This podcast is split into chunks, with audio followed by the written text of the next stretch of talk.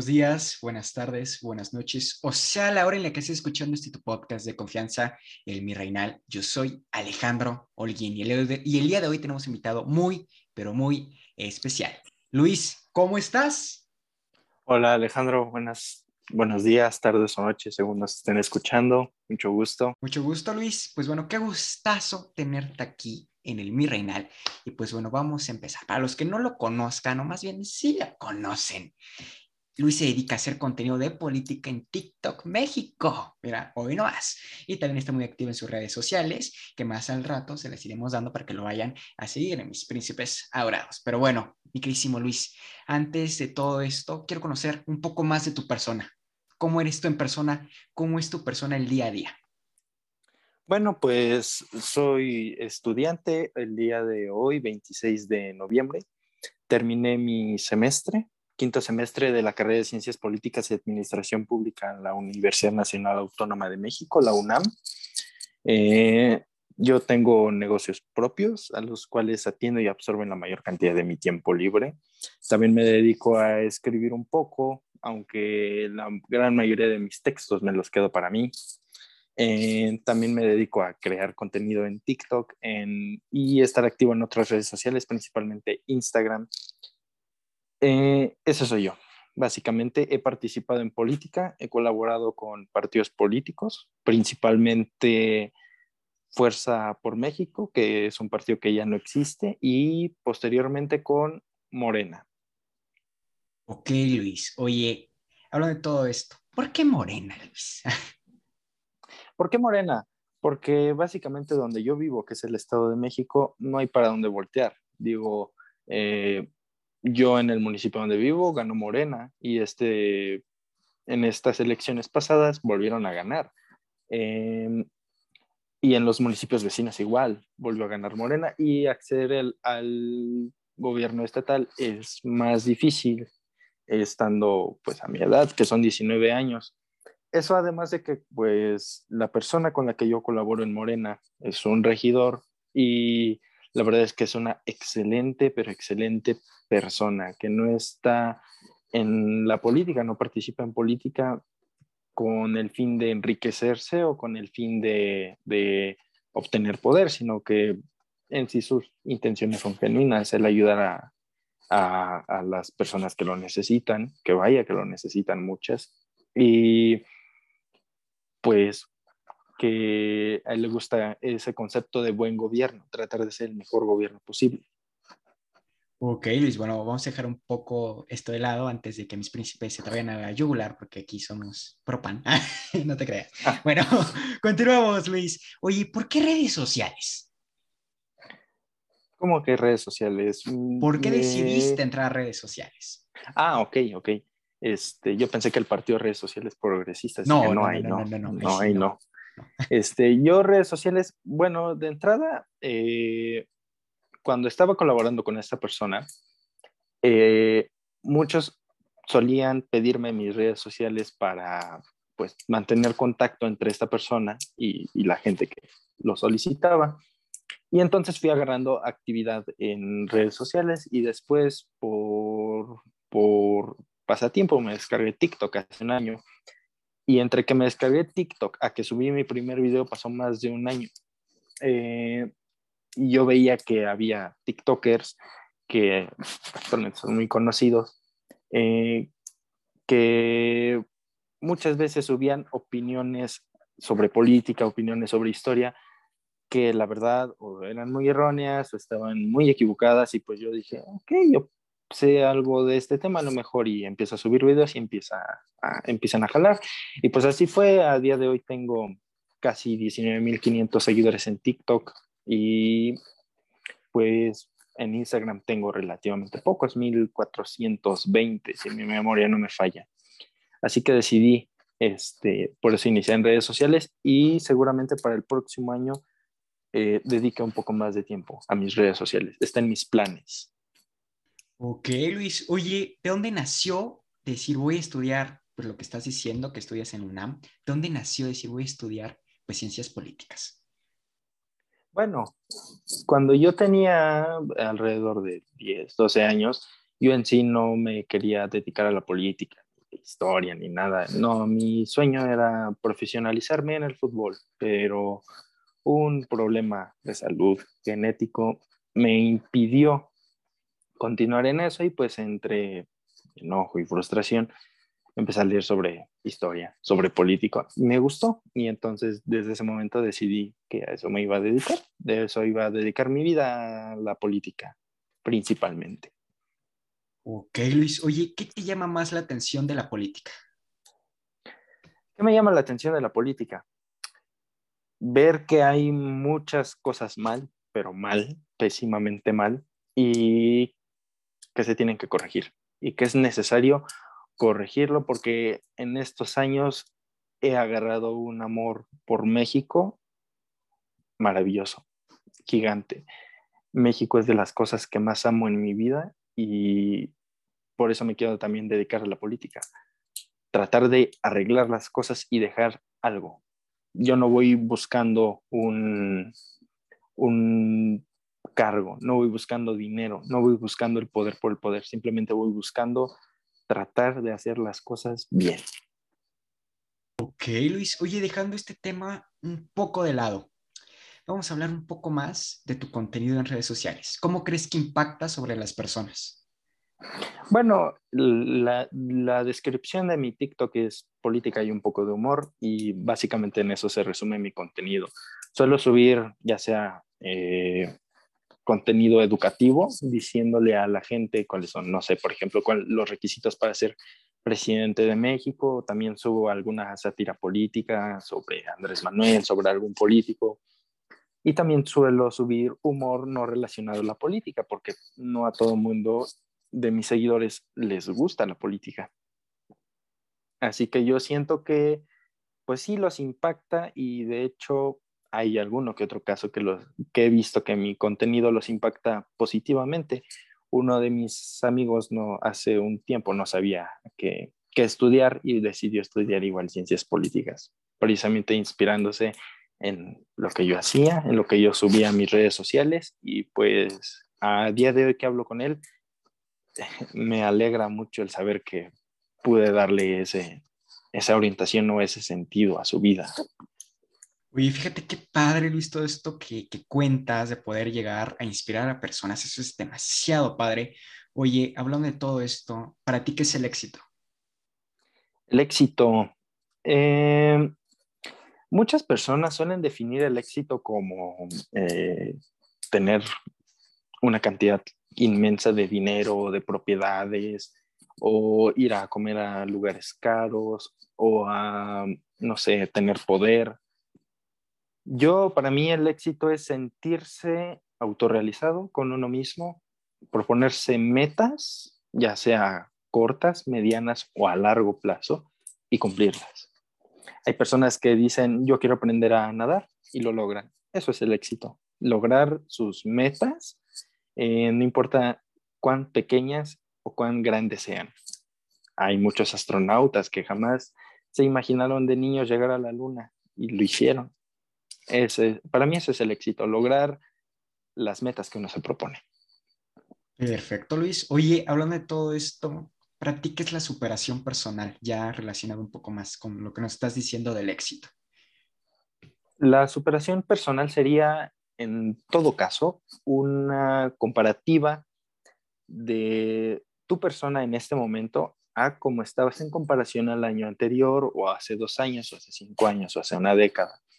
Si tú hace una década, no sé, estabas pasando hambre y a día de hoy estás eh, alimentándote tres veces al día o teniendo un lugar donde vivir, podríamos considerar que te has ido superando eh, personalmente, y esto radica mucho en lo que dije de, sobre el éxito, proponerse metas e irlas logrando con el paso del tiempo.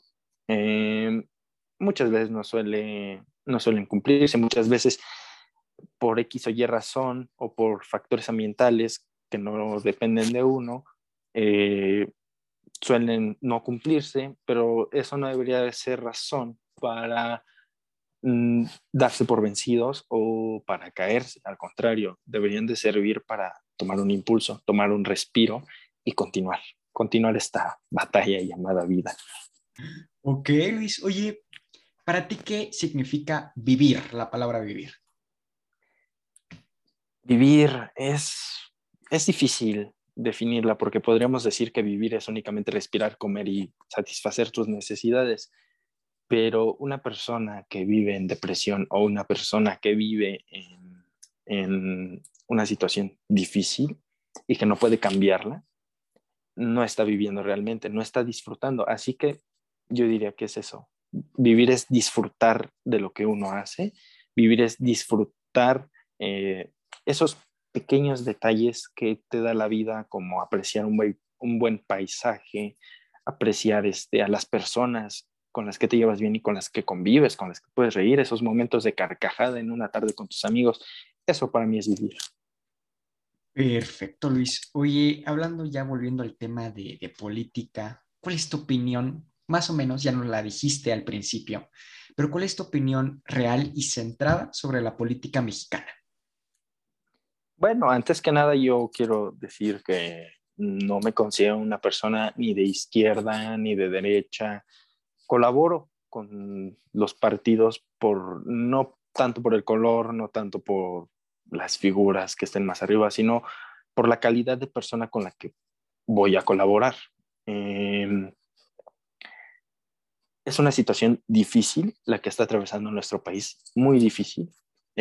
Este, una pandemia y una crisis económica terrible y nos agarra con una crisis política bueno, no diría tanto una crisis, sino una, por así decirlo, escaramuza política, porque tenemos un presidente que, que en algunas cosas ha perdido el suelo de la realidad, pero en otras cosas ha logrado éxitos que ningún otro presidente había logrado. Simplemente el hecho de tener una aprobación a estas alturas del 60%, a pesar de una crisis económica, a, pesar de una pandemia, es una proeza política.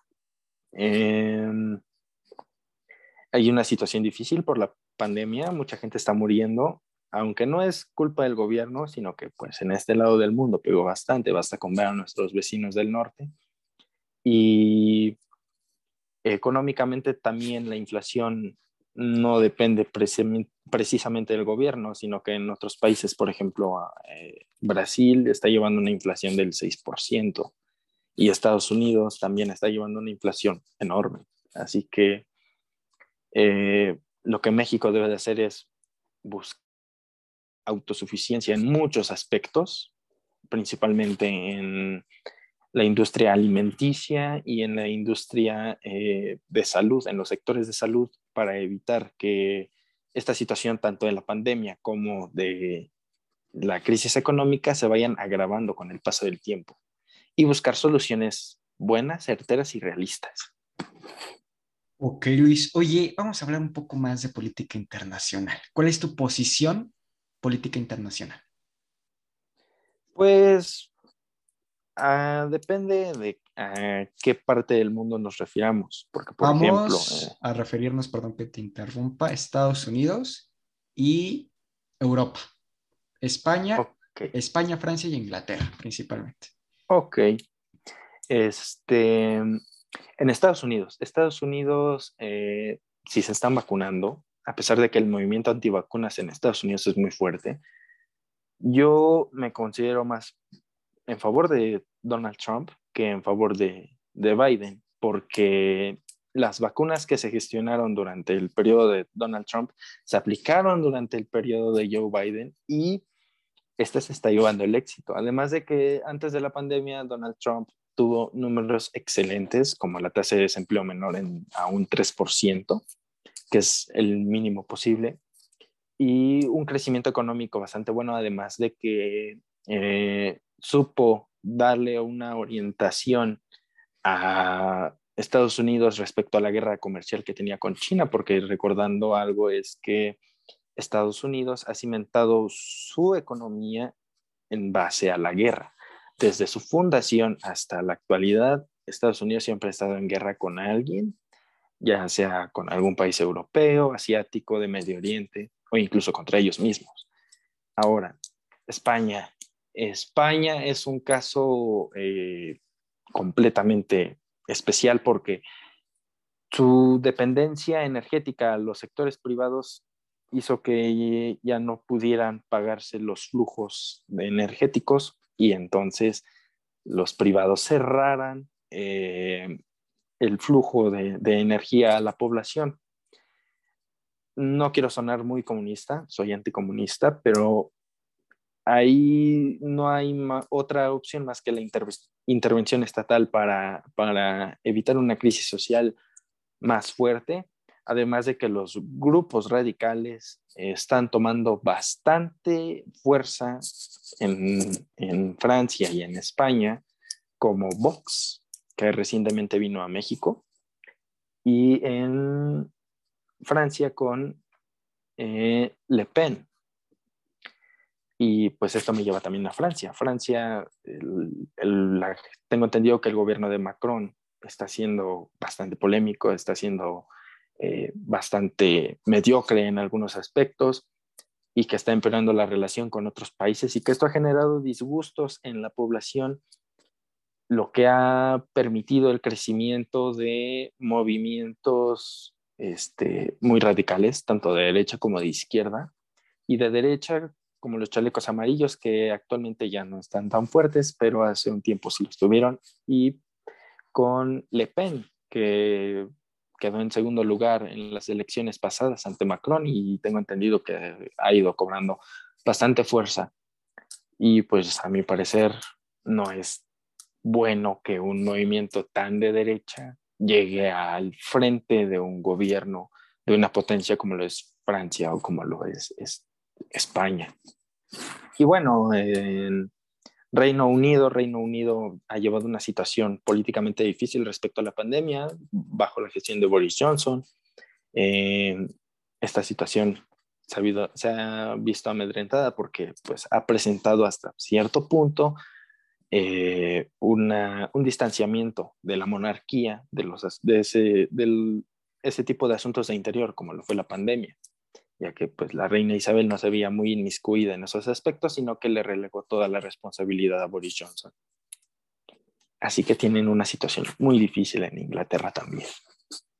Ok, Luis, oye, concuerdo mucho contigo porque yo, yo también soy pro-Trump pro y desacuerdo un poco contigo en el tema de Vox, pero pues en gustos se rompen, se rompen géneros, ¿no? Pero bueno, sí. mi queridísimo Luis, vamos a hablar un poco más de, de, todo esto de TikTok, ¿ok? ¿Cómo sientes que está actualmente TikTok política? Porque pues es la zona donde tú estás. Llena de priistas. Ahora, bueno, es con un toque sarcástico, pero ahora todos resulta que son priistas y, y a la post dicen que no, que son neutrales, porque están completamente en contra de, de, las acciones del gobierno y en favor de las acciones de un partido como el PRI o el PAN. Eh, hace falta más contenido neutro para evitar eh, que las personas que se quieren involucrar en política se lleven una mala imagen de lo que es la política. Porque este oficio llamado política es este suele tornarse muy radical en muchos aspectos, cosa que no debería de ser. Digo, dado que la gran mayoría de las personas, eh, principalmente en una democracia, suelen posicionarse al centro de, de esta balanza, ni tan de derecha ni tan de izquierda. Ok, Luis, oye, qué interesante. Oye, vamos a hablar de, ya de, después de todo esto. ¿Cómo eras de niño, Luis? De niño, pues de niño eh, soy una persona que, bueno, a día de hoy también soy una persona que al principio le cuesta mucho entrar en confianza, pero entrando en confianza suelo ser, este, mm, decir muchas sandeces, agarrar la sintonía rápida con mis amigos tengo mis amigos, tengo mis amigas, estoy en una relación y la verdad siento que trato de tomar un papel protector muchas veces que no me correspondería. Suelo ser muy proteccionista con, con la gente que aprecio. Eh, y esto desde niño, desde niño igual con, con mis papás, con mi hermano, con mis abuelos. Este, además de que suelo ser muy directo, suelo ser muy directo, suelo, eh, soy fanático del debate, soy fanático de la discusión, siempre y cuando sea civilizada, no sea subida de tono y se pueda, y se pueda sacar un provecho tanto yo como la otra persona eh, respecto a lo que yo sé y lo que la otra persona sabe. Em, no tengo ninguna enfermedad detectada, por menos que yo lo sepa, además de mi problema genético eh, que me impide jugar fútbol. Y pues soy una persona realmente que no conoce la pena. Es raro que yo tenga pena, suelo ser una persona que sabe hablar en público, sabe ser buen orador, por así decirlo. Y tengo pasatiempos como jugar ajedrez o leer. Oye Luis, eres la primera persona que me dice en todo el tiempo que llevo en el, mi reinal, que ya es un año, que me dice, mi pasatiempo es ajedrez. ¿Qué, qué, nivel intelectual, fíjense, mis príncipes sabrados. No, no, no solo todo es chaquetas y Warzone, por favor. Pero bueno, a lo que vamos, mi queridísimo Luis. Hablando un poco más, ¿para ti qué es el amor propio? El amor propio es mantenerse, bueno, verse a sí mismo como otra persona y mantenerse cuerdo a pesar de las situaciones duras que se puedan enfrentar, eh, tratar de buscar lo mejor para sí mismo y darse la mayor cantidad de satisfacciones. Y con esto de darse la mayor cantidad de satisfacciones, ya sea desde cumplir una necesidad hasta lo que podemos considerar un lujo de necesidad, tratar de hacer una buena acción por el simple hecho de sentirme bien conmigo mismo a lo mejor y no por llevarle tanto el bien a esa persona, sino por, porque eso me hace sentir bien a mí, el llevarle una cobija a una persona necesitada, llevarle un chocolate caliente, no lo sé. Eh, tratar de ayudar en medida de lo posible eh, a quien lo necesita. Eh, y pues también tener un momento de disfrute para sí mismo, porque digo, no hay persona que no disfrute estar con sus amigos tomando una, un buen whisky. No me gusta la cerveza, pero muchos a muchas personas les gusta la cerveza y apuesto que disfrutarían el hecho de tomar una cerveza con sus amigos en un fin de semana después de, una buena comida. Eso es amor propio. Amor propio es eso. Perfecto, Luis. Oye, ¿qué tipo de whisky te gusta hablando de? Bueno, este, hay unos muy buenos, eh, un escocés, eh, bueno, er, el 4 de septiembre pasado fue cumpleaños de mi abuela y sacaron un whisky escocés añejado desde 1975 que era una completa delicia. Pero aunque no pude degustarlo tanto porque también saqué, sacaron vino y, este, estuvo bastante delicioso. Eh, soy aquí de vinos, soy muy fan de los vinos de Casa Madero, que son, es una casa vinícola de, de, de Gustavo, de Francisco y Madero. y también del nieto de Francisco y Madero, un panista, bueno, era panista, eh, don Gustavo Madero, que ya se salió del PAN.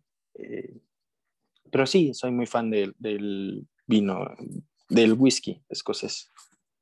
Perfecto. Oye, dato curioso, dato que cura. Eh, mi abuelo habla, momento, lapsus brutus. Esto es lo que vamos decir. Es decir, que mi abuelo, no me acuerdo cuando dijiste del whisky, pues mi abuelo nomás tomaba whisky, entonces por eso dije, ah, vamos a preguntarle cuál le gusta. por eso fue como el, el, el, momento. Pero bueno, mi queridísimo Luis, vamos a hablar de algo más y sobre todo, ¿cuál crees que es la situación que vive México políticamente hablando? Una situación muy difícil para lo que se hace llamar oposición, porque si hay algo en lo que concuerdo con el presidente López Obrador y es que la oposición no tiene una cara, la oposición no está aglutinada y la oposición no sabe ser oposición. El PAN sabía ser oposición hasta antes de 1977 cuando eh, don Reyes Heroles propuso la reforma político, política eh, bajo el gobierno de López Portillo y que le dio mayor jugada a los partidos como el PAN o el Partido Comunista, que en ese momento acaba de obtener su licencia, ya que había pasado una situación muy difícil con Miguel Alemán y con Luis Cortines. Eh, hasta antes de eso, el PAN sí sabía ser oposición y era una oposición bastante buena ante un panorama tan rudo y tan crudo como lo era un, partido hegemónico, hegemónico, pero un verdadero partido hegemónico.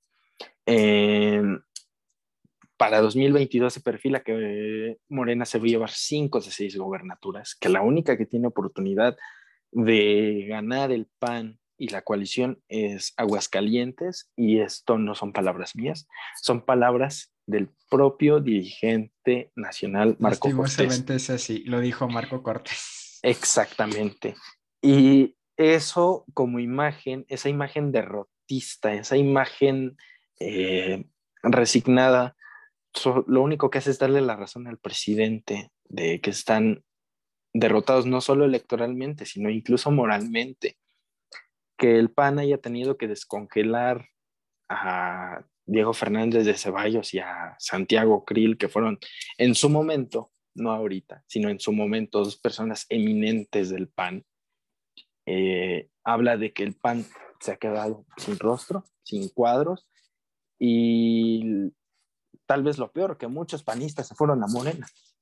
Basta con ver, por ejemplo, a Manuel Espino, que hay cuchicheo de que va a ser el candidato a gobernador por Morena para Durango y que hace, hace 15 años era, era dirigente del PAN a nivel nacional. Entonces, esto habla de que hay una gran fuga de cuadros y de que el PAN inclusive se podría considerar un partido secuestrado por un grupo como el de Marco Cortés, ya que no haya habido, apenas renovó su, su dirigencia el PAN y que no haya habido más candidatos que Marco Cortés, habla de que prácticamente el partido está cooptado por, bueno, eso, un grupo de individuos. De, perdón que te interrumpa, es bien sabido, me voy a morder la lengua, pero Marco Cortés compró votos y compró gente como Gabriel Cuadri, como Cabeza de Vaca, como etc. Para que, le, para que número uno dijeran, yo estoy con él. es las cosas que yo desapruebo del pana Marco Cortés. Es una persona enferma de poder, comprobación enfermo de poder. Quiere el poder de un partido que lo está llevando a la quiebra, literalmente. Pero bueno, te dejo continuar, este, Luis. Y es lo triste, es, lo, es triste, incluso tú como panista te puedes dar cuenta que ese no es un panorama que enoje o sino que genera indignación y tristeza que ese partido que tenía la opción de ser una buena oposición se esté yendo al traste por una sola persona y que viene siendo así desde 2017 cuando Ricardo Anaya dinamitó la mayor parte de las bases con tal de ser él el candidato a la presidencia de la República. Y que en esa enfermedad del poder, como tú dices, esté aferrándose a seguir dividiendo el PAN para obtener la candidatura, incluso a través de Marco Cortés. Es muy bien sabido que Anaya, pues es hijo de Marco Cortés y Marco Cortés, pues es, o sea, tanto hijo como padre, como padre como hijo, y viceversa. Marco Cortés hace lo que Anaya dice y viceversa. O sea, no hay una realidad actual en, en acción nacional. O sea, no hay figura, como tú lo dijiste antes, no hay figuras fuertes en el PAN. El único fuerte, entre comillas, es Romero Hicks, pero no lo dejan. Y es, entre comillas, porque ni siquiera es conocido tanto Romero entonces, Hicks. Entonces, Romero Hicks no es tan buen político porque en la política no tienes que pedir permiso para hacerlo. La, en la política tú, con el poder que vayas acumulando, lo vas haciendo, no vas pidiendo permiso, no es la fila de las tortillas para irte formando. Eh, además de que Romero Hicks no es una persona eh, muy conocida en la base social, y no hablo de ningún partido, sino en la base, con la gente de a pie. Tú sal a la calle y pregúntale a, no sé, a la persona que vende el periódico, a la persona que vende, no sé, jugos. ¿Quién es Romero Hicks? La mayoría no te van a saber qué contestar, no van a saber quién es. Y tristemente en una democracia, o afortunadamente en una democracia se gana con votos, no con ver quién es el mejor. Es eso, o sea, como te digo, no tenemos una figura fuerte, y lo digo desde el punto que soy panista de hueso azul, o sea, panista, panista de, no soy panista misógino de que, de los que dicen, no, es que los gays, no, o sea, yo apruebo el matrimonio igualitario, apruebo el aborto en ciertos casos, porque una un cosa panista, un panista moderado. en su época. moderado, pero a lo que voy, Luis, es de que tristemente Marco Cortés sale a decir estas cosas de vamos a perder cinco de las seis, de las seis gobernaturas de las cuales gobierna Tamaulipas, de las cuales gobierna Yucatán, de las cuales dices, sé coherente, o sea, estás diciendo que tus gobiernos no están haciendo buenas cosas para que sean reelegidos. Entonces, eh, es un sentimiento pesimista y es por lo que tenemos una oposición de la chingada, pero bueno. Bueno, además de que, independientemente de eso, el, eh, el gobierno, por ejemplo, de Tamaulipas, no, por sí solo no da para una reelección. Cabeza de Vaca está muy quemado y su hermano también en el Senado. Eh, y los estados que son priistas como Coahuila, Hidalgo y Oaxaca, la verdad es que han tenido gobiernos que, estatales que están prácticamente reprobados en muchas cosas y que incluso ves a Omar Fayad, el gobernador de Hidalgo, muy pegado con el presidente y con el, con el papá de la gobernadora de Guerrero, Félix Salgado. Este, así que esa es la situación para México en un futuro. Ok, oye, Luis, ¿cuál crees que va a ser el partido de oposición de aquí a 2024? Un partido de oposición que diga se le va a plantar a Morena. Ninguno. Ok. Ninguno. MC está muy joven, tiene un marketing impresionante, impresionante, pero no solo es las grandes figuras, sino que en los municipios y en las delegaciones tiene que haber liderazgos fuertes de ese partido para poder hacerle frente desde abajo a, Morena, cosa que no es. MC, la mayoría de sus, por no decir casi todos, sus contendientes a alguna presidencia municipal o diputación perdieron. Eh, así que MC no, no va a hacer esa oposición. Ahora Marco Cortés menos. Marco Cortés sabe qué tan hundido está el PAN en este momento, con esa actitud derrotista. El PRI, pues el PRI, eh, ¿para qué digo? ¿Para qué digo? Si el, la gente ya sabe cómo es el PRI y el PRD. Se sabe.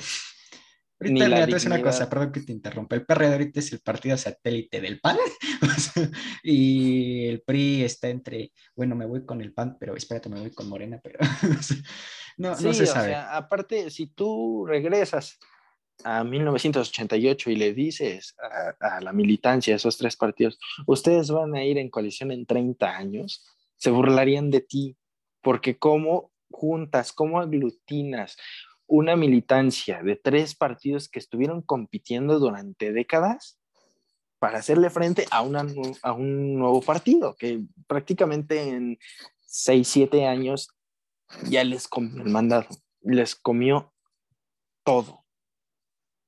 Es, es lo, lo complicado de todo esto. Mira, te voy a hacer una pregunta.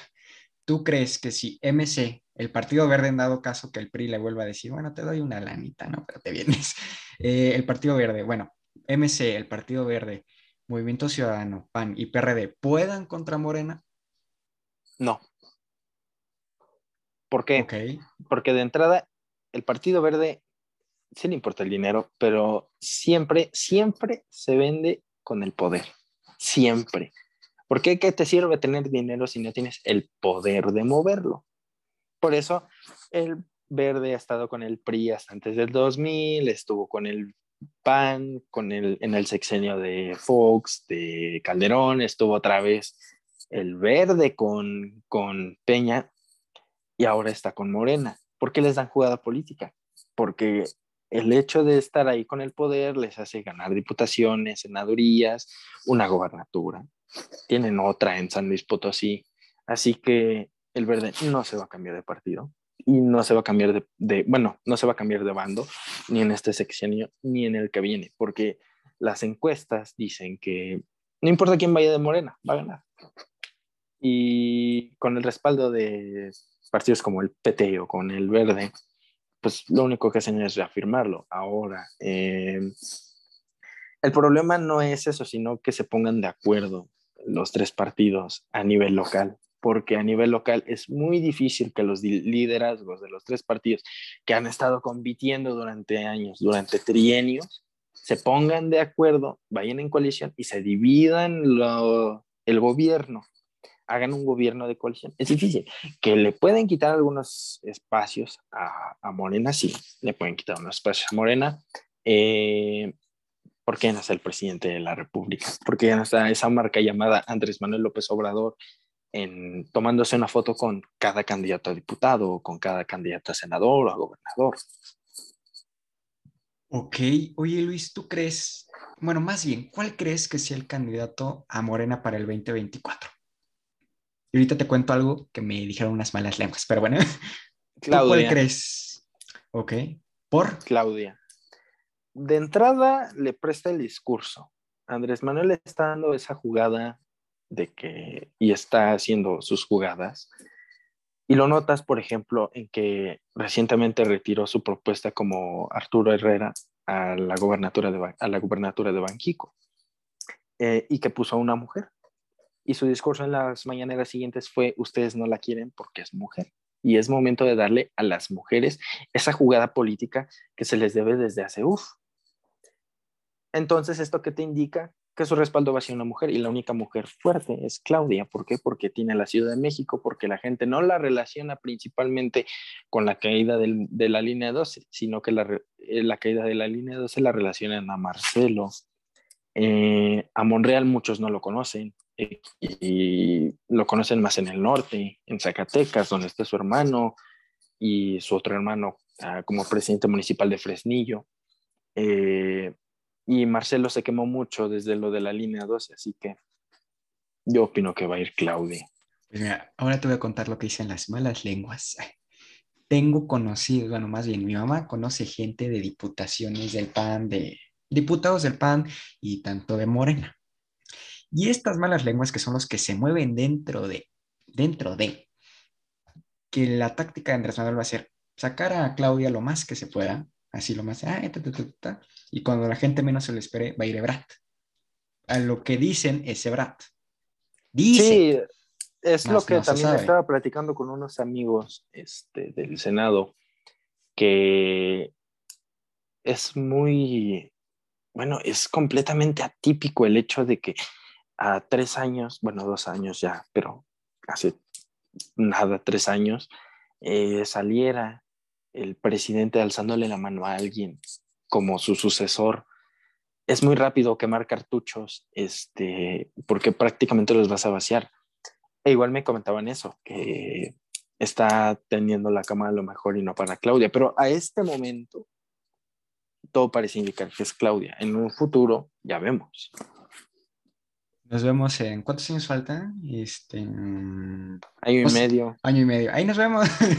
Pero. Sí, en año y medio, porque la candidatura se tiene que definir más o menos en el último eh, semestre de, de 2023. Entonces ya veremos. Para la oposición, ¿cuál crees que sea el candidato? Híjole, es que eh, por ejemplo, hay varios, hay varios, eh, pero no muchos conocidos, no con la popularidad suficiente como para ganar. Está Anaya, que ha estado haciendo ruido, pero la verdad es que Anaya tiene una credibilidad baja. Mira, ni yo creo en él, o sea, sí te lo digo. Yo panista no creo en él. Imagínate tú que eres panista, no crees en él. Ahora imagínate la base morenista que es más grande, no cree en él. Y ahora imagínate la gente de pie que es aún más grande, tampoco va a creer en él. Em, pero es una opción, está como opción. Y, apuesto a que si no eh, le dan la candidatura así de primeras, él va a tratar de otra vez dinamitar todo lo que se pueda y hacer lo que humanamente esté en sus manos para lograr la candidatura. Yo a Romero Hicks no lo veo, no tiene el carisma de, pisar los municipios e ir levantando gente como lo hacía eh, Andrés Manuel. Eh, ¿Quién más veo? Algún ex gobernador, eh, ya sea panista o priista, porque si la alianza la copta el PRI, seguramente termine yendo Alfredo del Mazo o termine yendo este Murat, que es el actual gobernador de Oaxaca. Y del PAN creo que está Mauricio Vila, si mi memoria no falla, es el de Yucatán también es una opción. Yo, bueno, hablando con amigos panistas, con, eh, voy a decir un chiste muy, muy tonto, o sea, amigos panistas que comemos pan mientras vivoreamos, lo que vamos es, eh, eh, o sea, comemos pan mientras vivoreamos del pan, es, un, es un chiste muy pendejo. Bueno, a lo que vamos sí es. Sí, sí, es. sí es, efectivamente. Bueno, a lo que vamos es, mi querido Luis, es de que a lo que le apostamos es, número uno, o a Cabeza de Vaca o a Pancho Domínguez. Ah, Francisco Domínguez también estaba. Qué tonto, se me olvida. Francisco Domínguez también es un candidateable, pero la gente casi no lo conoce. Y ese es el problema. Necesitan hacer un muy buen marketing en la campaña y antes de la campaña para poder darle ese relumbrón. Y Cabeza de Vaca, Cabeza de Vaca está muy golpeado políticamente y su hermano como senador igual está golpeado muy políticamente, así que si lanzan a cabeza de vaca sería un suicidio para, para la oposición. Si pueden dar un poco de batalla, mandar a cabeza de vaca sería ir con la misma actitud con la que va Marco Cortés a, a pelear las gobernaturas, las gobernaturas el siguiente año.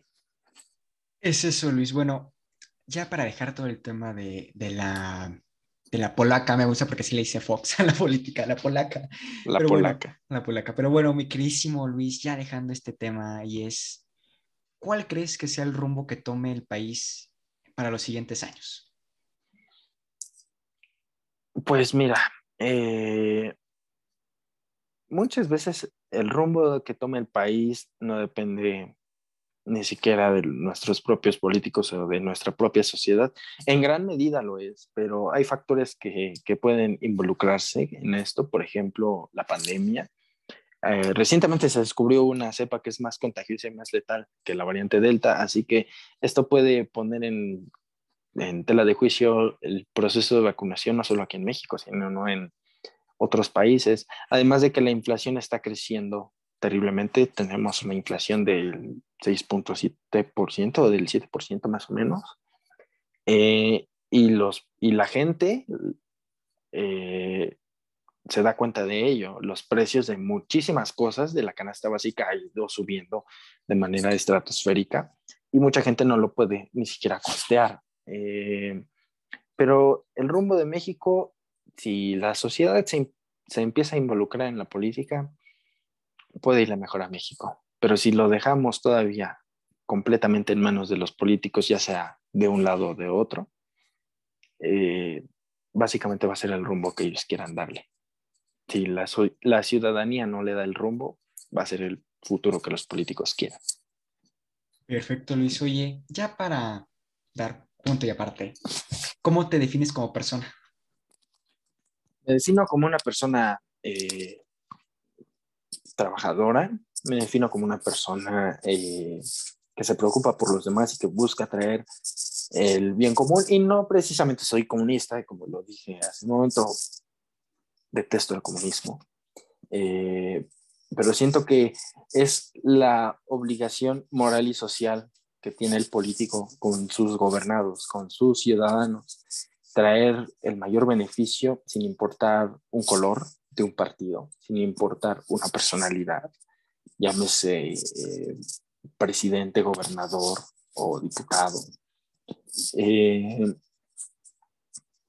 me defino como una persona eh, pues que trata de formarse el día a día, trata de ir cambiando sus defectos.